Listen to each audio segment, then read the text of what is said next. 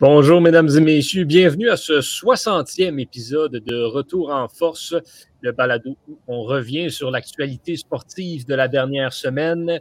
Ici, Yoann Carrière en compagnie de Thomas Lafont et Vincent Aurélana Pépin pour le retour sur cette dernière semaine. Comment allez-vous, messieurs? Ah, ça va très bien. Je peux en faire commencer à une heure, un horaire de sommeil normal. Johan, les, Olympiques sont finis. Je suis tellement déçu. Je ne vais pas pouvoir ne pas, pas regarder les Jeux. Ah, c'est dommage, en effet.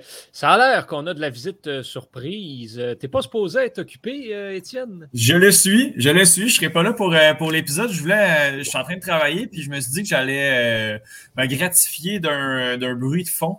qui est vous, ah. les garçons. Ah, Donc, je vais être en arrière-scène en train de vous écouter, mais malheureusement, je, je, ne pourrai pas participer. Donc, je tenais à vous saluer parce que je, je suis très, très peu présent euh, dans les dernières semaines à retour en force.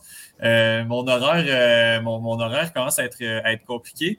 donc, au moins, je voulais saluer les auditeurs, puis, puis être avec vous en pensée et commenter dans le private chat, assurément. Ah, ben, As-tu une crainte des UFC à nous faire, par contre? Peut-être tantôt, mais là, je vais continuer mes affaires, puis oh, je, je, vais revenir tantôt quand je vais avoir le temps. Ah, ben, parfait. À peut-être plus tard, euh, Étienne. Ce sera le, moment parfait, donc, au cours de cet épisode pour lancer des opinions qui vont trigger euh, notre ami Boutier. Euh, et il ne pourra pas réagir en direct de, vive voix. On va commencer justement, Vincent le disait, les Olympiques sont terminés. Ça a été la, conclusion pas plus tard que ce matin, la cérémonie de, de clôture de ces Jeux à Beijing. ça fait deux semaines que je vous que je vous fais des, mises à jour sur ce qui se passe avec l'équipe Canada. Euh, eh bien là, ce sera le temps de cette mise à jour finale. Le Canada qui a récolté 26 médailles donc euh, à ces Jeux de, de Beijing 2022, 4 d'or. Petite oh! déception de ce côté-là. Mon Dieu! Euh, ouais, seulement 4 d'or. Petite oh! déception. 8 d'argent, 14 de bronze, donc pour un total de 26 médailles. 26 médailles, c'est quand même extrêmement respectable, surtout lorsqu'on considère que euh, les prédictions étaient d'à peu près 22. Donc, c'est pas mauvais euh, dans ce sens-là. 26, euh, c'est également seulement 3 de moins que le, le, record pour le Canada des Jeux d'hiver qui a été établi en 2018. Encore une fois, un chiffre assez respectable de ce côté-là on a eu des performances assez marquantes euh, à ces jeux-là.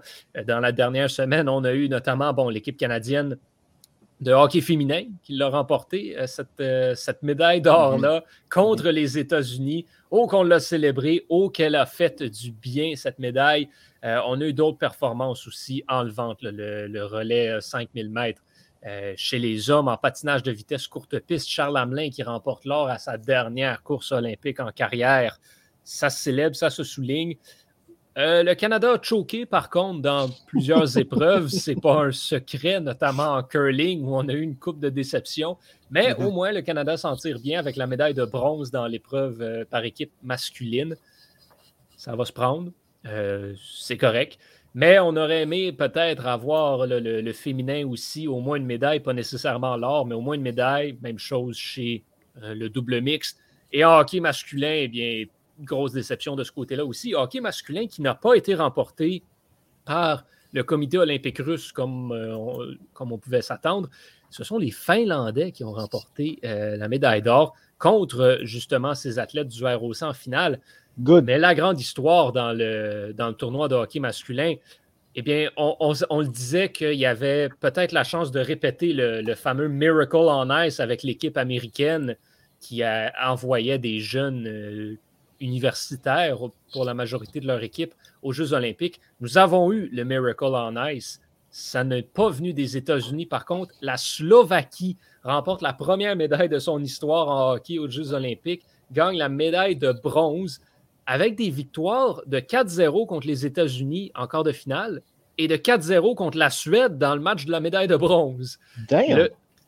Oui, mesdames et mm-hmm. messieurs, et la Suède était à un seul but de la finale la Suède a perdu en demi-finale contre le ROC en tir de barrage. Quand même assez exceptionnel. Et le héros de ce tournoi pour, la Slovaquie, et qui a été nommé d'ailleurs joueur par excellence du tournoi, il a 17 ans. Juraj Slavkovski, 7 buts en 7 matchs. le meilleur buteur du tournoi olympique. Quelle histoire que celle de la Slovaquie à, à ces Jeux olympiques, vraiment incroyable.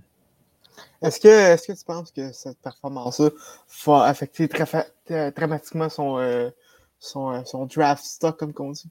Dramatiquement, non, mais c'est sûr qu'il est en hausse de popularité mm-hmm, en ce moment. Là. Mais, mais là, bon, je, veux juste rapidement dire que toute personne qui pense qu'il peut déloger Shane Wright parce qu'il a marqué 7 buts aux Olympiques est un petit peu euh, zoin, zoin, je vais dire ça comme ça. Sans vouloir manquer de respect à personne, je le fais quand même, mais euh, c'est pas comme ça que ça fonctionne. Je pense qu'il vient de 500 dans le top 3. Non. Shane ben, Wright, c'est un des buts de Michigan? Comment? Est-ce que Shane Wright, c'est un des boys de Michigan? Non, non, Michigan n'a plus, de, plus de gars. Ils ont tous été repêchés l'année dernière. Shane Wright, euh, il joue avec euh, Kingston dans la OHL. Non, euh, mais ouais, écoute, c'est sûr que le repêchage de cette année dans la, dans la Ligue nationale, ben, il n'y a pas de. Il y a Shane Wright, puis après ça, il n'y a pas d'ordre prédéterminé. Donc, oui, il pourrait être repêché deuxième ou troisième, c'est pas impossible. Ça va dépendre de qui repêche, en toute honnêteté. Mm-hmm. Euh, sinon, pour, euh, pour peut-être revenir sur, sur certaines performances marquantes, bon, ben, on, a eu la, la, reine de ces Jeux olympiques, selon les médias, Eileen Gu, la, chinoise qui a remporté en ski acrobatique trois médailles, deux d'or, une d'argent assez exceptionnel euh, de ce côté-là. Ça, ça a été une des performances euh, les plus soulignées à ces Jeux. Euh, et pour le Canada, finalement, ben, c'est Isabelle Wideman qui a eu l'honneur de porter le drapeau à la cérémonie de clôture. Elle a remporté trois médailles, une d'or, une d'argent, une de bronze. La, une des deux à l'avoir faite à ces Jeux de Beijing. Il y a Steven Dubois aussi en patinage courte piste. Isabelle Wideman, c'est en longue piste. Il y a Steven Dubois en courte piste euh, qui l'a fait également. Euh, et sinon, c'est pas mal ça qu'il a à mentionner sur la, cette fin euh, des Jeux pour le Canada qui termine, là, bon, c'est sûr qu'on parle de quatre médailles d'or seulement. Au niveau des médailles d'or du classement olympique, c'est une petite déception. On n'est pas dans les gros totaux. mais au niveau du, nombre total de médailles accumulées, euh, le Canada se positionne quatrième devant les États-Unis avec 26 médailles, comme je le disais. Seulement une médaille de moins que l'Allemagne, qui en a 27. Et, ben, on va le dire, puis juste parce que j'aime ça, mettre de l'huile sur le feu de la chose, le Canada a peut-être techniquement 27 médailles à ces Jeux olympiques si on considère la possibilité que peut-être le ROC perde euh, cette, fameuse médaille acquise au concours par équipe de patinage artistique.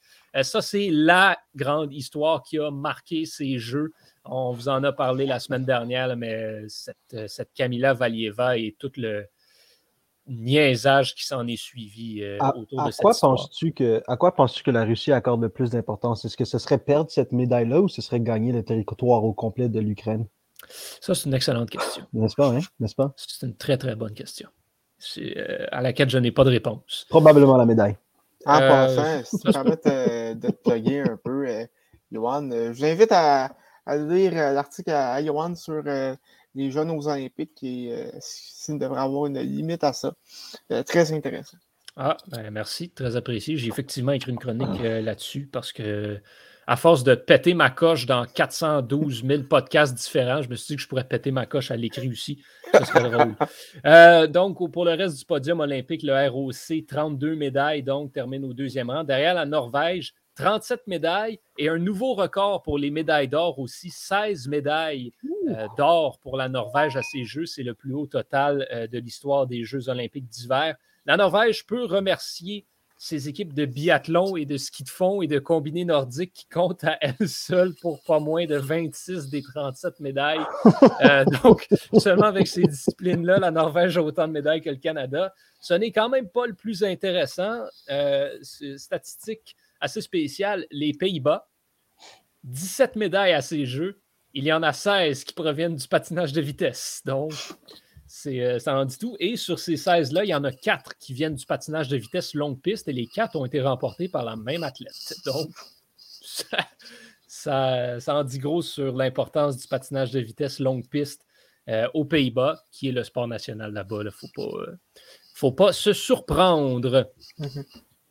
Alors, c'est ce qui met fin à ces Jeux olympiques euh, de Beijing 2022. Rendez-vous la semaine prochaine pour parler des Paralympiques maintenant.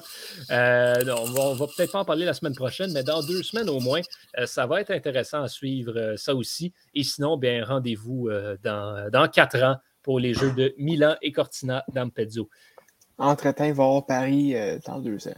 Oui, exactement. Les Jeux d'été, ceux-là avant qu'on se lance dans un segment basketball qui va durer, j'ai l'impression, non, non, non, 800 ans. parce que vous avez, on a trois chroniques de basketball dans l'émission. La moitié du show va être sur le basket. Euh, on va parler de soccer, Thomas. Euh, il, y avait des, euh, il y avait des matchs de Champions League dernièrement, je crois. Bref, j'ai vraiment aucunement suivi le, soccer. Je sais juste que West Ham a annulé contre Newcastle, puis je n'étais pas content. Newcastle sont rendus bons par contre.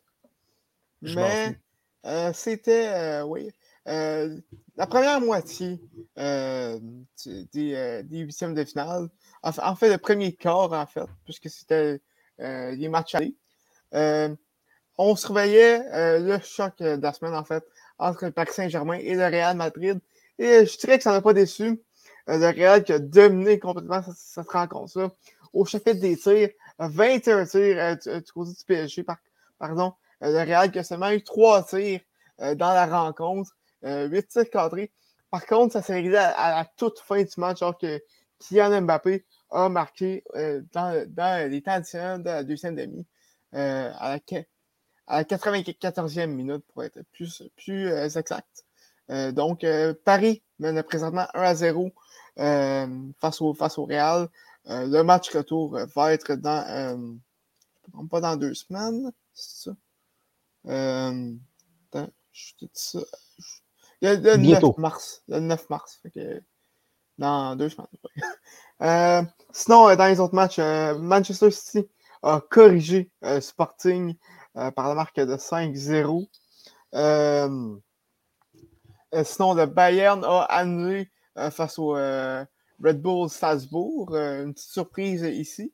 par contre, je me soyez pas surpris si le Bayern sort très très fort dans le match retour. D'ailleurs, petite parenthèse ici, le Bayern de, Munich n'a pas connu une semaine, une semaine vraiment incroyable, autant en, championnat qu'en Ligue des Champions. On parle d'une défaite de, de 4-2 la semaine passée. Euh, face au VFL Bochum, euh, une, équipe de, de, fin de tableau en Bundesliga. Et euh, aujourd'hui, en fait, il, il, jouait contre le, le Kreiter. excusez, mon, mon allemand n'est pas incroyable. Le Kreiter Furt. Mmh. cette semaine. et il perdait 1-0 à la mi-temps. finalement, remporté 4 1 par le Bayern mais euh, quand même pas la meilleure semaine euh, du côté euh, des Titans allemands. et dans l'autre match cette semaine, on avait Liverpool face à l'Inter de Milan. Liverpool emporté aisément par la marque de 2-0. également, un autre, un autre match qu'on surveillait beaucoup, c'était le FC Barcelone en Europa League ce coup-ci, puisque c'était également le début du tour éliminatoire euh, euh, de l'Europa. Et, euh, et ils affrontaient le, ben, en fait, Naps. C'est terminé 1 à 1. et Ferran Torres qui, qui va s'en souvenir longtemps de cette performance avec plusieurs, plusieurs, plusieurs chances ratées tout le long du match. donc, ça va jouer au match retour également dans deux semaines. Euh, donc, c'est ce qui conclut un peu cette chronique euh, de euh, soccer européen. la semaine prochaine, on va surveiller Manchester United contre Atletico Madrid. heureusement pour Manu et Etienne, l'Atletico ne, va pas très bien ce temps-ci. Donc, ça devrait être relativement aisé pour les Mancuniers. sinon, on a également Chelsea contre Lille. Euh, Villarreal euh, contre Juventus et euh, Benfica contre Ajax. À suivre donc dans, cette, dans ces, ces ligues de All-Star européen. Vincent, il va falloir que tu m'expliques. Yes, sir. Je ne j'ai aucunement suivi le basketball dernièrement. là, le, titre de ta chronique, c'est la lancée des Raptors. Par contre, quand tu regardes ça, les Raptors sont présentement sur une séquence de une victoire. Ouais. par contre, mais par contre, au préalable, ils ont battu le record de leur franchise pour le plus de victoires d'affilée avec 8, right? Fait c'est extrêmement surprenant considérant le début de saison assez médiocre qu'ils ont eu. Ça a vraiment très mal commencé. Et ce qu'on aurait dû faire, c'est ne pas douter Nick Nurse, right? Parce que Nick Nurse, à sa première année comme coach des Raptors, a gagné le prix de coach de l'année. Ce gars-là, c'est un génie. Puis Colin, qu'on est épais, nous, les, idiots de ce monde, qui le doutons à chaque saison. Et je suis un de ces idiots de ce monde, n'est-ce pas? Nick Nurse, ce qu'il a fait, c'est qu'il a expérimenté en début de saison avec les, euh, les Delanto Banton, avec les Precious Ichua, avec les Utah Watanabe. Il a pris son temps pour découvrir quel était son meilleur alignement.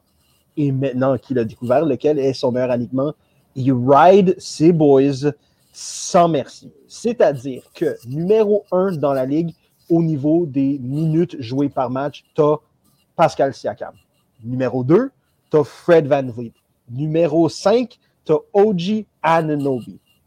C'est des chiffres dignes de Tom Thibodeau quand il coachait les Bulls puis qu'il faisait jouer Derrick Rose, euh, Joe Kim Noah, puis euh, le chauvetage Gibson comme Carlos 40 minutes par match. Excuse-moi? Carlos Boozer? Carlos Boozer. Non, mais Taj Gibson aussi, qui était également chaud. Il les faisait jouer 40 minutes par match. Puis ça marchait toujours assez bien dans la saison régulière.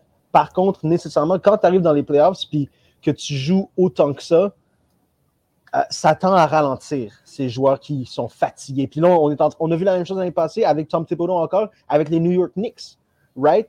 Donc, on a trouvé la formule, on en abuse quasiment si on veut et on se croise les doigts pour que les gars restent frais et disponibles et euh, au maximum de leur capacité venu le temps des playoffs. Parce que oui, les Raptors, pour l'instant, sont dans les playoffs. Ils viennent, comme je vous l'ai mentionné, de finir euh, la lancée la plus incroyable de l'histoire de leur franchise. Ils ont gagné huit matchs d'affilée, pas contre des équipes de marde. Ils ont battu Miami deux fois, les Hawks deux fois, les Hawks qui sont, qui sont rendus en finale de l'Est l'année passée. Ils ont battu Charlotte. C'est des bonnes équipes que les Raptors ont battues. Et la façon dont ils ce qu'ils utilisent pour battre ces équipes-là, c'est vraiment euh, les. Oui, vas-y, Thomas.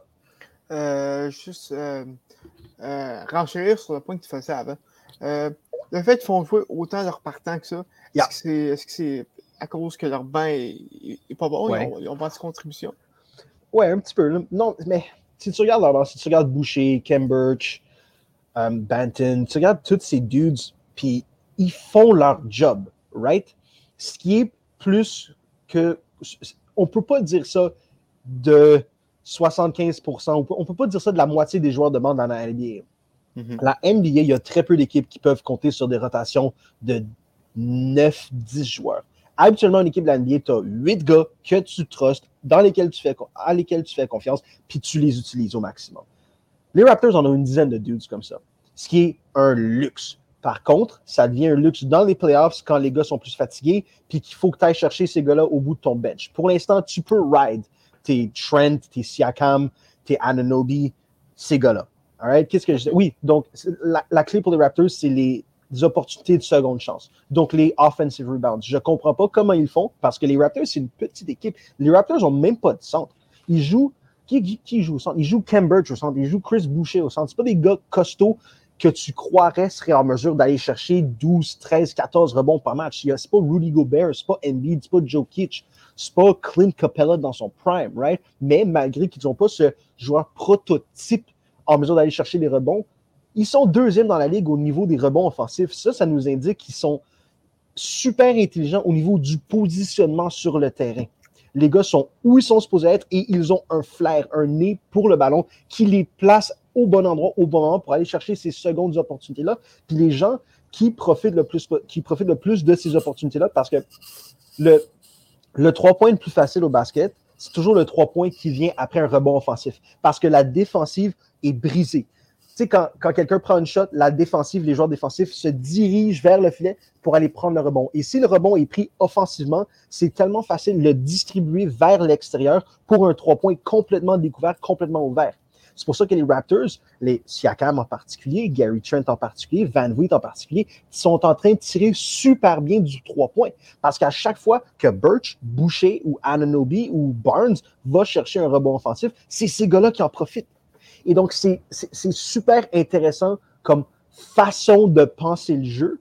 Et ce qui est également intéressant, c'est que défensivement, la raison pour laquelle je pense qu'ils ont fait aucun move d'envergure à la date limite des transactions, c'est parce que cet équilibre, cette chimie défensive peut être tellement délicate.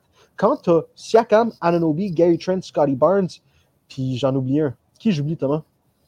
Euh, Van Vliet quand tu as cinq gars qui sont capables de défendre un contre un, mais qui sont également assez intelligents pour switch quand il faut switch et ne pas switch quand il ne faut pas switch, c'est très rare comme équilibre. C'est pour ça que leur, grande pièce, le grand move qu'ils pouvaient faire, c'était d'échanger Goran Dragic pour quelque chose d'autre. Puis la raison pour laquelle ils l'ont c'est qu'ils ne voulaient pas euh, perturber cet équilibre-là. Et je trouve ça super intéressant et je trouve ça super sage comme décision de la part de Masai Ujiri et de Nick Nurse de ne pas avoir fait ce grand changement-là, de mettre leur eux dans le panier, de peut-être pouvoir aller signer quelqu'un lorsque le buyout.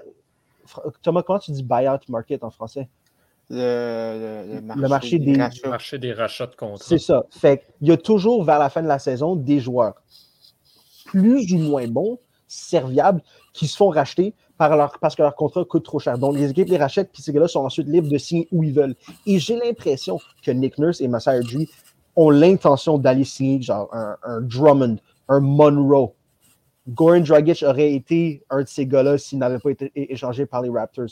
Donc, c'est pas un move gigantesque, ça permet de conserver un équilibre défensif et une identité la même chose pour les Memphis. Je ne vais pas parler des Memphis Grizzlies parce que je pourrais en parler pendant 15 minutes. Je parle des Raptors, je parle des Raptors. Je m'excuse. le fait étant que ça va super bien pour les Raptors.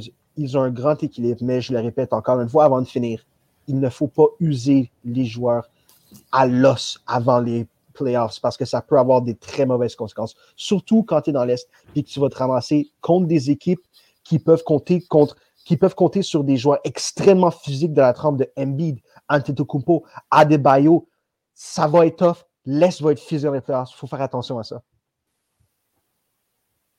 C'est tout? Je peux en dire plus si vous voulez, mais je me suis ok, parce que j'ai trouvé que ça s'était fini, ça s'était fini sec. Je vais poser des questions. Euh, Thomas, on va parler maintenant du euh, match des étoiles de la, de la NBA. Bon, le, match comme tel a lieu ce soir. Mais hier, ah. c'était euh, quelque chose.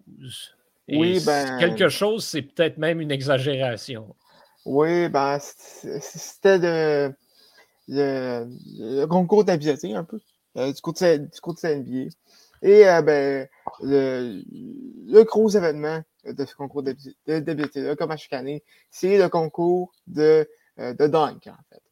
Euh, et cette année, ben, en fait, dans les autres années, c'est ça quelque chose de, de, spectaculaire, de, de, très, de très spécial. On s'en rappelle en, 2016 à Toronto, parce qu'il est vraiment un des meilleurs dunk contest ce soir entre Aaron Gordon et, Zach Levine. Vous irez voir sur, YouTube, ça vaut la mais peine. Thomas, ouais, mais Thomas, c'est, c'est un des deux seuls dunk contests qui a été comme bon dans les 20 dernières années. Non, il y en a un d'autres qui étaient bons. Mais... Non, depuis genre Vince Carter, les seuls bons, ça a été le premier de Dwight Howard, puis celui que tu viens de mentionner entre Zach Levine puis Aaron Gordon. Ben, il y en a eu un, euh, je pense, en 2000, Nate Robinson? 2020. Euh, non, non, euh, ben, Gordon, Derek Jones Jr. Oh non! Je l'avais bien aimé, en tout cas. Les Mais sont dans la nature et nous avons souvent eu la preuve dans divers podcasts au Club École que les goûts de Thomas sont assez spéciaux Merci de me mettre en spot comme ça. Ça fait plaisir. Mais par contre, je pense que celui d'hier, tout le monde est d'accord pour dire que c'était pas bon. Euh, en fait, c'est considéré comme, comme l'un des pires de l'histoire à ce point-là. Pour vous donner une idée à quel point, à quel point c'est pas bon, seulement 27% des dunks qui ont été tentés ont été réussis. C'est-à-dire qu'ils sont rentrés dans, dans le panier. dans un concours de dunk, on devrait s'attendre à mieux. Euh, du côté des, des, euh, participants, euh, on, on, avait Cole Anthony du, du, Magic d'Orlando, Obi Toppin des Knicks de New York, Juan Toscano Anderson des Warriors de Golden State et Jalen Green des Rockets. Il y a eu quelques beaux moments, il faut se, faut se l'avouer, avec, avec Cole Anthony que qui, avait le chandail de, son père euh, dans le temps qu'il jouait avec les Knicks et qui a, qui a, dunké dans des Tims, euh, des, des, des, des, potes à cap euh, pour, pour son, son, son, dunk, son, dunk de premier, de, premier tour. Mais à part ça, c'est pas mal le seul gros moment de ce concours-là. vraiment, c'était si pire que ça que Karim Abdul-Jabbar, qui était qui, était assis en première rangée, a tout simplement parti en plein milieu du, du, concours de donc, euh, donc euh, vraiment pas une, pas une belle soirée euh, pour, pour la NBA. Pour, pour ceux qui s'intéressent, Abby Toppin a finalement gagné en finale avec, avec un dunk pas si impressionnant que ça. vous irez voir sur YouTube pour, pour les intéresser. Euh, sinon, pour le reste de la soirée, euh, Carl Anthony Towns a remporté le concours de 3 points en établissant un, un, record. Euh, et pour, pour le, le, Skills Challenge, en fait, je ne sais pas c'est quoi le terme en français, ça a été l'équipe des, Cavaliers. D'ailleurs, le, le, match des étoiles se déroule à Cleveland.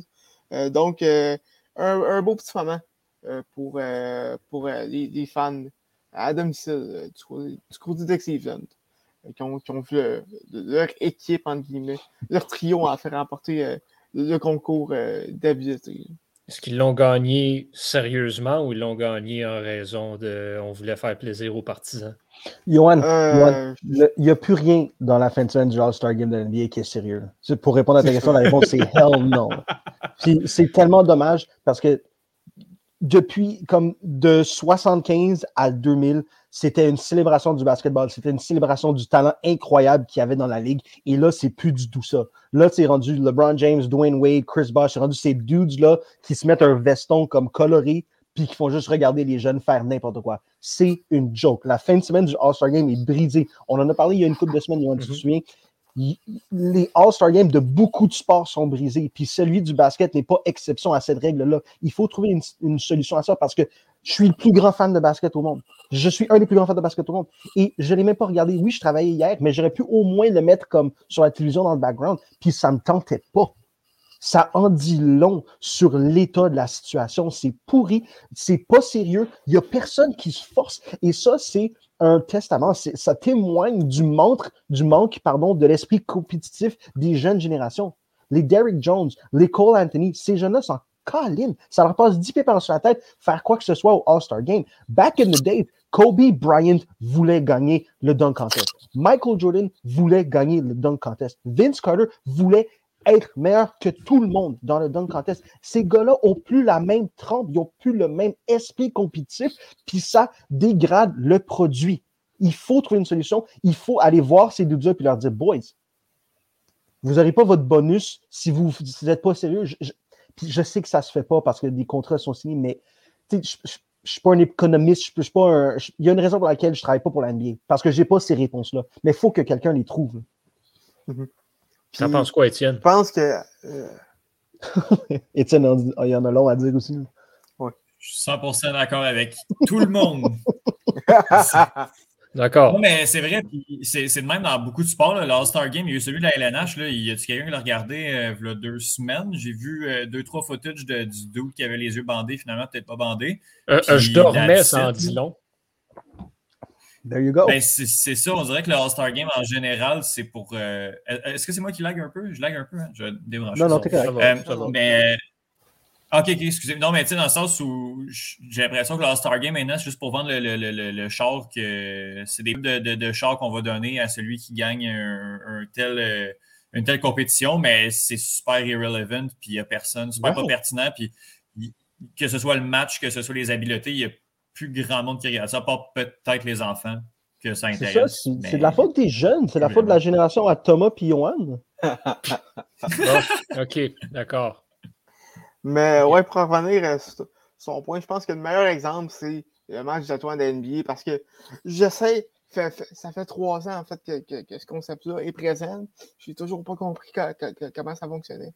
L'affaire du, total de points, puis il faut arriver à 24 dans, le quatrième quart, j'ai toujours pas compris. Je comprends que c'est un hommage à, Kobe Bryant, puis tout ça, mais en même temps, Kobe, fait, ça fait deux ans qu'il est mort. On pourrait revenir à un Oh, wow, wow, fais attention à ce que tu t'apprêtes à dire. Là. Ben, écoute, tout mon respect à Kobe, là, mais on peut passer à, d'autres choses? C'est rendu trop compliqué à suivre. Un match normal, c'est bien correct. Ouais. Il y a un point de vue qui se défend ici.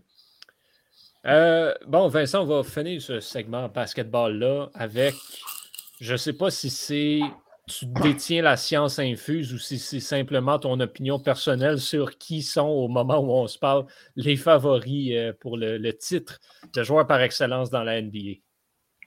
Euh, je n'ai absolument pas la science infuse. Ah, je, le dis assez souvent, je suis un être, je suis une personne assez simple. Euh, quand on me demande de faire quelque chose de compliqué, ça finit rarement très bien.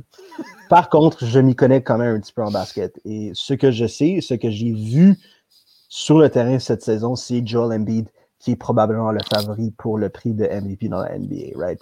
Parce que, je l'ai déjà mentionné, j'en ai parlé avec Étienne euh, il y a une couple de jours. Joel Embiid est en train d'avoir une, saison historique de la trempe des Shaquille O'Neal, de la trempe des Kareem Abdul-Jabbar, de la trempe des pas Will Chamberlain, parce que personne ne va jamais euh, avoir en moyenne 50 points, 25 rebonds par match ever again, mais c'est dans la conversation pour une des meilleures saisons ever pour un centre il compte en moyenne 30 points par match. Puis au niveau des rebonds, il est à, laissez-moi regarder ça, il est à 11,2 rebonds par match également. Et il fait cela avec très peu d'aide. Il fait cela malgré le fait que le deuxième meilleur joueur sur cette équipe-là, Ben Simmons, et où Ben Simmons? Ben Simmons n'a pas joué de l'année parce que. Ben Simmons, c'est. Exact, on ne rentrera pas là-dedans. Malgré, il fait ça malgré le fait que Tobias Harris est, à Brooklyn. Excuse-moi? Est-ce qu'on est sûr qu'il est à Brooklyn, Ben Simmons? Il est sûrement chez son psychologue comme ou au strip club parce que c'est un gars de même. n'entrons pas là-dedans, Yoann. Si tu veux discuter de Ben Simmons, on peut avoir une conversation là-dessus un autre moment.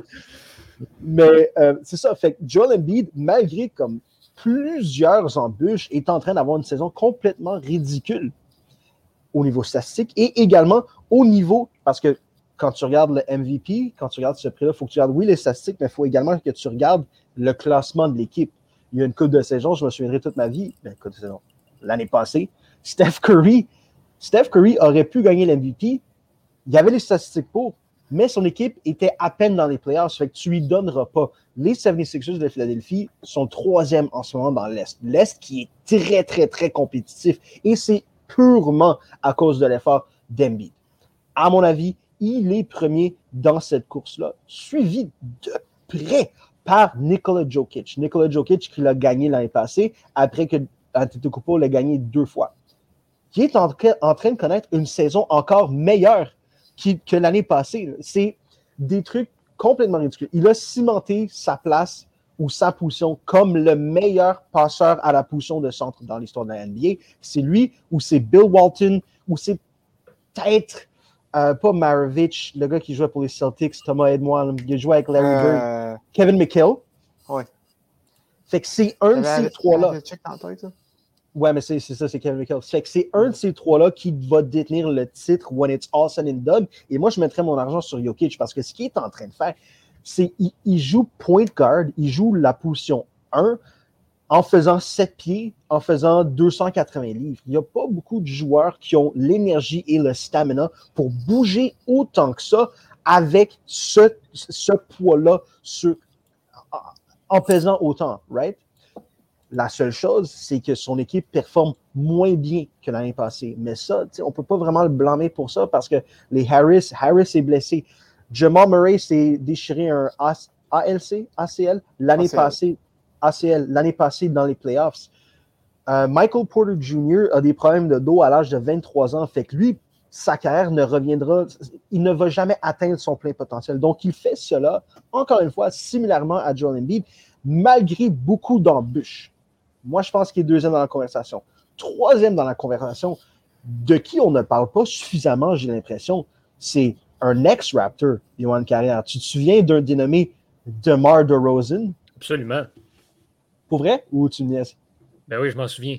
There you go. Fait que DeMar DeRozan... Eh, eh, je suis pas, pas si ignorant que ça. Je sais pas. T'avais même pas fini ton nom, t'avais même pas fini ton nom, puis il a dit oui, oui, je m'en rappelle. Non, non, il s'en rappelle pas, tout. Good. Et tu te souviens de lui avec raison, parce qu'il a toujours été super bon. Il a toujours été en mesure de compter 20 points, autour de 20 points par match. Les Raptors l'ont échangé. Ça a été une décision controversée parce que c'est un homegrown guy, on l'aimait beaucoup. Ça nous a amené, ça nous a ça leur a amené euh, Kawhi Leonard et un titre, donc c'était une bonne décision. Et ce qui est arrivé à DeMar DeRozan, c'est qu'il s'est ramassé à San Antonio avec le meilleur entraîneur de basketball de, de tous les temps. Je veux rien entendre parler de George Karl. Je veux rien entendre parler de Phil Jackson. Je veux rien entendre parler de coach Mike Krzyzewski. Non, le meilleur entraîneur de tous les temps, c'est Greg Popovich à San Antonio. Et il a pris DeMar DeRozan, qui est un, qui est un scoreur, et il lui a rajouté tellement de petites habiletés en tant que passeur, avec de la vision, en tant que défenseur également, en tant que gars qui allait penser à distribuer le ballon avant de penser à ses propres points. Et c'est tout ce bagage qu'il a accumulé avec Greg Popovich à San Antonio qu'il utilise en ce moment à Chicago. Ce qu'il fait à Chicago, c'est tout simplement amener son équipe à avoir la meilleure fiche en, en termes de victoire de fête dans l'Est. Encore une fois, l'Est est stat, c'est extrêmement compétitif. Il vient de battre un record. Thomas, autre question. À ton avis, les records de qui dans l'histoire de la NBA ont le moins de chances d'être battus? Will Chamberlain. Exact. DeMar DeRozan vient de battre le record, un record de Will Chamberlain. Tu bats pas des records de Will Chamberlain. Ça se fait pas. Impossible. C'est comme battre un record de Gretzky. C'est pas le même jeu. C'est pas supposé battre ce record-là. Et DeMar DeRozan, pour huit matchs d'affilée, a compté au-dessus de 35 points en tirant au-dessus de 50% du terrain. Tu peux pas faire ça. Surtout à sa position. La raison pour laquelle Will Chamberlain pouvait faire ça, c'est parce qu'il dunkait. Donc, c'est des, des, tirs plus faciles. Donc, le pourcentage de réussite de tes tirs vont augmenter. DeMar DeRozan fait ça comme, comme small forward à la position 3. C'est impossible. Tu ne devrais pas être capable de faire ça, mais il le fait. Malgré le fait que Nikola Vucevic ne joue pas particulièrement bien, malgré le fait que Zach Levine est blessé, malgré le fait que leur meilleur joueur défensif de loin, Patrick Williams, est blessé, malgré le fait que Caruso est blessé et Lonzo Ball sont blessés, quasiment cinq de leurs six meilleurs joueurs sont blessés et DeMar DeRozan fait juste du boys. Chicago, c'est plus la ville à Jordan. Chicago, c'est la ville à DeMar DeRozan. Checkez-moi aller. Et c'est tellement impressionnant. Alors moi, je crois que DeMar DeRozan devrait être dans la discussion pour ce prix-là. Ensuite, on n'en parle pas parce qu'encore une fois, ce n'est pas un joueur particulièrement flashy. Ce pas un joueur que tu vas regarder jouer et tu vas dire Oh mon Dieu! Il vient de dunk dans la tronche de quelqu'un.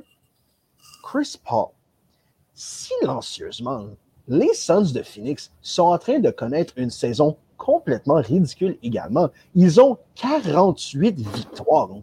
Qu'est-ce que c'est ça? Ils vont finir autour de 65 victoires. Et ce n'est pas juste des victoires un petit peu convaincantes. Non. Ils sont en train de malmener des équipes telles Alexandre le Grand, les Saracens. C'est ridicule. T'as aimé celle-là, hein? Oui, ça viens d'y penser. c'est fou.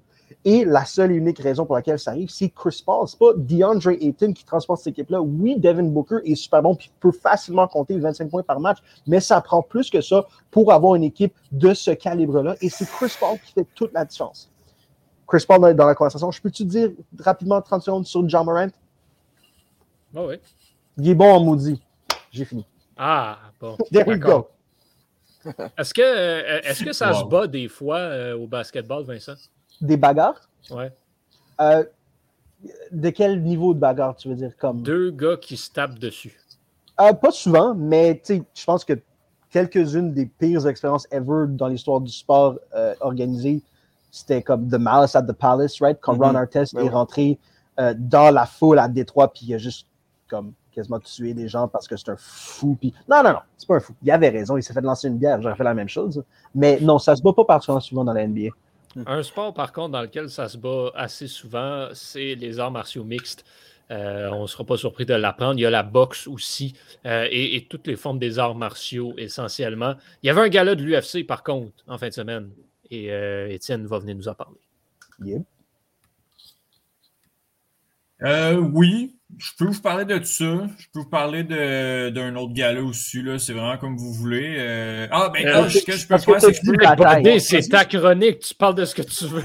Parce que tu as dit que tu vas nous parler de bataille. Moi, quand tu me dis que je peux te parler de bataille, je pense à comme des gars qui se donnent des gifs. Moi, une bataille, je pense pas à comme. si tu avais dit combat, là, c'est une autre histoire. Mais bataille, ça sonne un petit peu euh, moins sérieux. là. Ben, Yes. Ben, je vais vous montrer un type de bataille. Est-ce que vous avez vu le KO de, de Jamal Hill hier sur, euh, sur Johnny Non. Walker? Je vais vous montrer ce qui s'est passé. Euh, Est-ce que ça fonctionne comme ça? Ah oui. Alors, le gars est tombé. Euh, Le gars est mort. quand il a reçu son coup, ben, non, non, ben, il s'est relevé par après. Euh, mais on, on va le revoir. là. on a juste une petite, une petite fenêtre pour le revoir. Alors, il reçoit un coup sur la tempe et euh, les nerfs font en sorte que. On va le repartir ici. Les bras lèvent dans les airs et il tombe sur le Ah, dos, déjà non. inconscient. I don't like C'est that. Oh malade. my God. Hi. Non, ça, j'aime pas Et- ça. Non, mais c'est pas. c'est moi- On s'excuse euh, à nos auditeurs qui n'ont pas le- la vidéo avec On nous. fait de la bonne radio en ce moment. Non, non, mais euh, je- je- je- je- on se revoit une dernière fois, mais après ça, je, je, je retire. Si c'est arrivé au premier round, puis par chance, parce que ça répète un combat, euh, un combat assez long.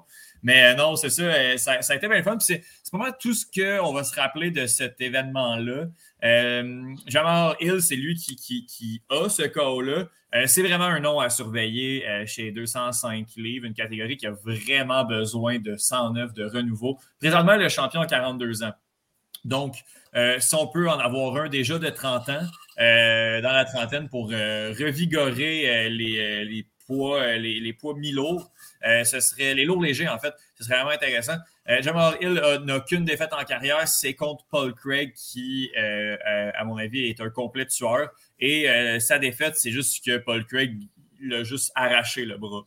Euh, et détruit son coude. C'est exactement ce qui s'est passé. Euh, C'était en juin de l'année dernière. Euh, Jamal Hill qui revient, bat le, l'excellent prospect Jimmy Crute après 48 secondes. Et là, bat l'expérimenté quand même et le gars qui fait un peu peur à tout le monde, Johnny Walker, également en premier round. Donc, Jamal Hill va monter dans les rankings et va devenir vraiment un nom à surveiller dans la catégorie. Je pense à ça, j'ai goût de vous faire une chronique, les noms à surveiller pour 2022 euh, et euh, les prochains. On, a, on avait Jamal Hill, mais la semaine euh, juste avant, la semaine dernière, on avait Bam Bam Tuifasa contre Derek Lewis. Bam Bam, ça, c'est notre Samoa qui fait des chouis quand il gagne. Alors, juste pour expliquer c'est quoi, du haut de ses 265 livres, il monte sur la clôture et met de l'alcool dans le soulier d'un inconnu qui vient juste de lui lancer et cale, euh, et, et cale le contenu du soulier, en fait. Euh, c'est vraiment cool.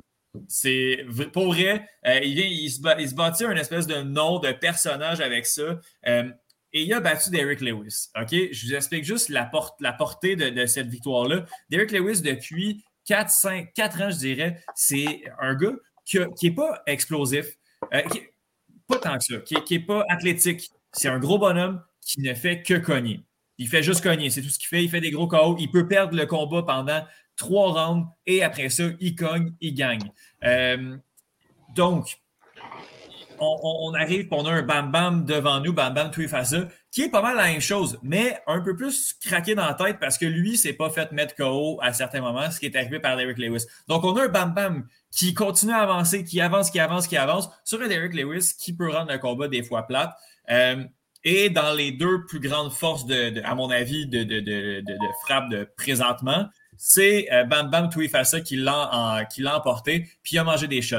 Euh, à un moment donné, on pensait que ça allait être vraiment difficile pour le Samoa. Et finalement, euh, c'est dans les moments où c'est le plus difficile pour lui qu'il réussit à remonter, à revenir et d'un coup de coude a euh, face plant, là, euh, a fait tomber euh, Derek Lewis. euh, et c'était comme l'espèce de, de, passing of the torch. Derek Lewis, le grand cogneur dans le top 5 de la, catégorie, passe le flambeau à, à, Bam Bam Tuifasa, qui passe de la 11e position dans les poids lourds à la troisième position. C'est incroyable. Il va falloir lui donner vraiment du lourd à Bam Bam parce qu'il a montré, a montré qu'il allait être vraiment, vraiment solide. belle performance. Cinquième KO de suite pour, pour, pour, le Samoa. C'est un combattant que j'aime beaucoup. C'est un combattant qui est flashy, il est drôle, il est funny, tout le monde l'aime et il met KO tout le monde, littéralement tout le monde. Et Vincent, tu vas être bien content. en juillet dernier, il a mis KO Greg Hardy. Euh, pour le bonheur de l'humanité. Euh, juste faire un petit commentaire rapide parce que tu viens de nous faire une chronique euh, sur laquelle on doit garder un œil, mais je pense qu'il est bien évident que le nom sur lequel on doit garder l'œil le plus attentif, c'est nécessairement le nom que Rihanna va donner au fils ou à la fille dont elle va accoucher prochainement. Non? Oui, j'imagine, Vincent. ça Les paris sont ouverts. Mais y a-t-il des paris pour vrai? Tu penses que ça va être quoi? C'est sûr que Vegas prend de l'argent sur ça. Ouais, ouais, non, c'est vrai. Au, nombre de paris imbéciles qu'il y a pour le Super Bowl, jamais je croirais qu'il n'y a pas un pari pour ça. T'en avais-tu pari un? T'en avais-tu pris un pari imbécile pour le Super Bowl? Non, moi, je, je, ne joue pas euh, aux, odds. Je parie pas. J'aurais dû parier à certains moments dans ma vie, notamment euh, West Ham et, euh, les Braves d'Atlanta. Mais j'aurais dû, mais je ne l'ai pas fait. As-tu un guess pour l'enfant de, de, Rihanna, Vincent? Sûrement un nom épais comme euh, Frénélus. Effectivement, je suis 100% d'accord. Mais en tout cas, ce ne sera pas, ce sera pas Shavkat Rakhmonov, les amis, euh, parce que ce nom est déjà pris. Ah. Euh, c'est, euh, il est pris par un combattant kazakh chez les 100 euh, les 170 livres, les welterweight, les poids mi-moyens, euh, ce gars-là est, je pense, 16-0. 15-0, 15 victoires, 8 euh, 0 défaites en fait, 8 victoires par KO, 7 par soumission, c'est kiff-kiff. Donc, ça, montre que le gars vraiment a une palette de, combats, une palette de jeux assez, incroyable. essaye pas de l'amener à terre, il va te mettre, essaye pas de combattre debout, il va te mettre, il a fini tous ses combats. Euh, il a fait trois combats dans l'UFC, a battu Alex Oliveira, Cowboy Oliveira en fait, a battu Michel Praceres et là a battu Carlston Harris sur un spinning back kick. Euh, c'est tout le temps impressionnant de voir ça, voir les gars spinner, pogner la tête du gars et le finir avec des coups de poing. Et ça, ça, témoigne que les, les, pas juste les Russes, mais les Russes et ceux qui viennent euh, des pays euh, aux environnants, ce, ce, ne sont pas que des lutteurs. Ça peut être des gars qui sont extrêmement flashy. On l'a vu également avec Saïd Nurmagomedov il y a quelques semaines. Euh, il y a une nouvelle garde de kickboxers, de jujitsuka, tchétchène, russe qui s'en viennent. Ça va être vraiment intéressant. Puis là, Shavkat Rakhmonov s'est euh, déjà un peu embrouillé avec Ramzat Chimaev, euh, le, Suédois, euh, qui, est invaincu aussi, qui est un complet tueur. Donc, on a beaucoup de, de 109 qui s'en viennent dans l'UFC. Vraiment intéressant. Shavkat Rakhmonov, je rajoute par la bande Ramzat Chimaev, mais ça, on le savait déjà. combiné à Bam Bam, Tui, Fassa et Jamal Hill, c'est les noms à retenir pour les prochaines semaines. Si, si de quoi est-ce qu'on peut s'attendre de Charles Jourdain? Charles Jourdain, c'est vraiment plate parce que Charles Jourdain était supposé se battre euh, contre euh, un gars, Ilya Topuria. Euh, il avait pris le combat à trois semaines après son dernier, un gars invaincu. Il avait un bon, il avait quand même des chances de, s'en sortir, puis le combat été annulé, malheureusement, parce que Topuria n'a pas réussi à avoir le poids, puis il s'est rendu à l'hôpital. mais Charles Jourdain, s'il continue à, travailler sur ses forces, sur son explosivité. c'est un gars qui est très intelligent, qui des fois s'emporte un peu mais euh, je pense que euh, il peut se rendre loin, Charles Jourdain. Il peut à tout le moins aller chercher le top 15 de la catégorie, mais ça va être extrêmement difficile parce que la, compétition est très relevée. Présentement, là, dans les rankings, il se situe entre la 30 et la 35e position. Puis tout ce qui est devant lui, c'est juste complètement fou. Mais Jourdain, si je choisis. Il est dans quelle catégorie, donc? Comment? Il est dans quelle catégorie Il est dans les 145 livres. Puis, tu sais, c'est peut-être dans le top 3 des catégories les plus, les plus jammées. Mais s'il choisit bien ses adversaires et qu'il réussit à bien s'en sortir, tu t'en sors avec une année 2022 avec deux victoires, euh, ce, qui ce qui en lui trois victoires consécutives. Il peut être dans des belles conversations. L'UFC l'aime bien, Charles Jourdain, mais euh, il ne faut quand même pas s'attendre à un futur champion de ça. Merci beaucoup, Étienne. Merci à vous, je vais vous quitter. continuer avec quelques petits trucs. je vous invite à, écouter aux premières loges également, terminer ce chapitre olympique et l'épisode qui va sortir dans. Il doit déjà être sorti au moment où vous écoutez ça. Donc, non, il n'est pas encore enregistré. Oui, non, mais Retour en force, ça va être, ah, oui, publié lundi. Bonne journée. À plus. Bye, Étienne. On va terminer l'épisode euh, de cette semaine donc avec euh, un petit bout sur la Formule 1. Ça fait longtemps qu'on en a parlé et c'est parce qu'il n'y avait pas grand-chose à dire sur la Formule 1. Là, par contre, euh, je ne sais pas c'était quand, je crois que c'était là deux ou trois jours. je, vais, aller chercher sur mon Twitter rapidement parce que c'est une information très, très, très pertinente comme vous allez voir. c'était il y a deux jours effectivement. deux jours, trois jours, dans le fond, cette semaine, le monde de la F1 a décidé de et de sortir toutes les nouvelles qu'il y avait à sortir, puis qu'on voulait savoir, puis blablabla, puis comme on s'est garoché dans 800 000 directions, tout le monde s'est mis à tirer partout. On ne savait plus trop où donner de la tête. Ça coïncide avec le début des lancements euh, du dévoilement en fait des nouvelles voitures pour 2022.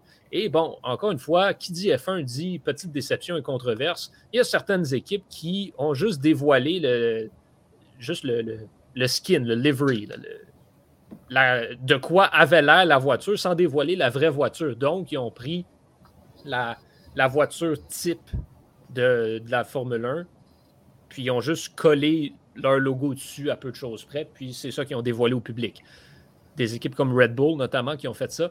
Euh, par contre, il y a euh, Ferrari et Aston Martin notamment qui, eux, ont dévoilé la vraie voiture. Ça a fait jaser énormément euh, les différents designs. chose certaine, on va avoir une belle saison parce que les voitures sont très belles. sauf, ben, il en reste deux à dévoiler. Celle de Alpine sera probablement pas belle parce qu'ils sont maintenant en partenariat avec BWT. Ce qui signifie donc qu'il va avoir au moins une ligne rose en quelque part sur la Alpine et tout ce qui est rose dans le département de la Formule 1, c'est absolument atroce. Aston Martin en est le parfait exemple. Il y avait une ligne rose sur leur voiture l'année dernière qui était lettre. J'aime bien le rose. C'est une belle couleur. C'est assez flashy, ça pop. Ouais, quand tu, quand tu matches ça avec du vert émeraude, non, non, c'est de cette couleur-là que je vais peindre toutes les pièces de ma maison. D'accord. Comme on a établi plus tôt, tous les goûts sont dans la nature. Hein. Euh, parlant d'Alpine, justement, c'est le genre de nouvelles qu'on attendait, peut-être le, secret le moins bien gardé dans le monde de la F1. Euh, Otmar Zafnauer, qui est rendu le, team principal, le, directeur d'écurie de, euh, de, Alpine. Il était chez Aston Martin et au mois de décembre, à peu près, il y avait des rumeurs comme quoi il, il quitterait le navire et s'en irait travailler pour Alpine. Là, lui, il disait non, non, c'est pas vrai. Euh, quelques jours plus tard, il quitte Aston Martin. Donc, tout le monde dit bon, mais ben, il s'en va chez Alpine. Il dit non, ce ne sont que des spéculations, c'est pas vrai. Un peu le même discours que Marc Bergevin avait dans le temps qu'il a échangé Piqué sous ban. La conclusion a été la même. Otmar Safnauer qui a annoncé s'être rejoint à Alpine euh, il y a trois jours. Donc, que voulez-vous? On, l'attendait, mais maintenant c'est fait. Euh, il sera le, boss de Fernando Alonso et Esteban Ocon. oui, ben ça. Est-ce que le, monde de la Formule 1, c'est le même type que monde que genre la NBA ou la NFL où les coachs, les directeurs d'équipe, comme je pense que tu viens d'appeler, se recyclent, puis passent d'une équipe à l'autre, puis il n'y a jamais rarement du sang neuf parce que c'est tous des vieux croutons qui se donnent des jobs à eux-mêmes? Non, pas du tout. En fait, euh, ben, il y, en a quelques-uns qui se promènent un petit peu, mais plus souvent qu'autrement, euh, les, écuries vont développer à l'interne, puis vont aller. Le, le team principal, souvent, ça va être un ancien ingénieur ou quelqu'un qui travaillait au sein de l'écurie euh, auparavant. Puis, lorsqu'il va quitter, c'est rare qu'il va aller travailler pour une autre écurie. Euh, mais ça arrive. C'est pas, pas impossible, mais c'est pas aussi. c'est pas chose commune comme, comme au hockey ou au basketball. Euh, quoi d'autre qu'il y a eu comme nouvelle? Ben, il y a eu une immense, immense nouvelle importante, mais avant, je veux parler d'une potentiellement très bonne nouvelle pour la Formule 1, en fait. Euh, on a appris, il y a encore une fois quelques jours, probablement à peu près deux jours euh, pour nous, Michael Andretti qui a appliqué officiellement auprès de la FIA pour avoir sa propre équipe en Formule 1 à, côté, à compter de 2024. Quelle nouvelle majeure, et on le dit depuis longtemps, depuis, euh, depuis plusieurs mois, on l'a dit surtout cette année, il n'y a pas assez d'équipes en Formule 1 pour le talent qu'il y a. On a des pilotes qui seraient de calibre à rivaliser avec les meilleures équipes, mais qui n'ont pas de siège euh, cette année en Formule 1. C'est ridicule. Et on a aussi Nikita Mazepin. Ben voilà. Euh, tu, penses à ça, des, les, les, fameux pay drivers prennent la place de ces pilotes de talent-là, comme un Oscar Piastri qui est champion du monde, champion de Formule 2 à sa première saison, unheard of, mais le gars ne peut pas euh, être en Formule 1 euh, cette saison parce qu'il n'y a pas assez de sièges. Ou des, gars comme Nick DeVry qui est excellent partout où il a passé, n'a pas de siège euh, cette saison non plus. Stoffel Van Dorn, pas de siège en Formule 1 cette saison non plus. Ça prend combien? Ça prend combien de capital pour investir pour partir une équipe de Formule 1? Voilà le point intéressant et pourquoi les pay drivers sont assez, euh, assez important euh, de ce, de ce côté-là. Euh, c'est beaucoup de cash qu'il faut investir dans. J'ai aucun doute là-dessus. Pour, pour avoir une, une Formule 1. Il, Michael, Michael Andretti a prévu des coûts d'à peu près 800 millions de dollars pour, ah! C'est moins cher qu'une franchise Toutes ces opérations-là de la fin. Ça, c'est juste pour le début. Après ça, il faut que tu maintiennes ta, ton équipe. C'est des opérations absolument euh, avec des coûts extraordinaires. Et puis, c'est des centaines de millions de dollars par année. La Formule 1 est probablement le sport qui coûte le plus cher euh, au monde. De quoi ça a l'air les profits de ces équipes-là, par contre? Est-ce qu'ils tournent dans le rouge ou ils font des profits? Euh, Mercedes fait des profits parce qu'il gagne. Je peux dire que Haas est dans le rouge depuis à peu près 3 ans, 4 ans. C'est sûr que c'est pas viable. Tu investis pas dans la Formule 1 pour faire de l'argent. Tu l'investis par passion. Et c'est pour ça qu'un Michael Andretti, c'est une bonne nouvelle. Parce que le nom Andretti, c'est un des noms les plus respectés dans le monde de la course automobile. Et surtout en Amérique du Nord. Ça ferait une deuxième écurie nord-américaine sur la grille après Haas, mais une écurie qui aurait de l'allure et qui serait gérée par quelqu'un de compétent et qui a fait ses preuves dans le monde de la course automobile, qui permettrait aussi de faire rayonner le talent nord-américain. Des pilotes en Formule 1 qui viennent du Canada ou des États-Unis, euh, il n'y en a pas beaucoup. Et ceux qui sont là ne euh, sont pas bons. c'est ça. Puis il n'y a pas d'option. Comme quand en ce moment, tu es ok un pilote américain de Formule 1, ben, tes espoirs sont de quoi? Aller piloter pour Haas?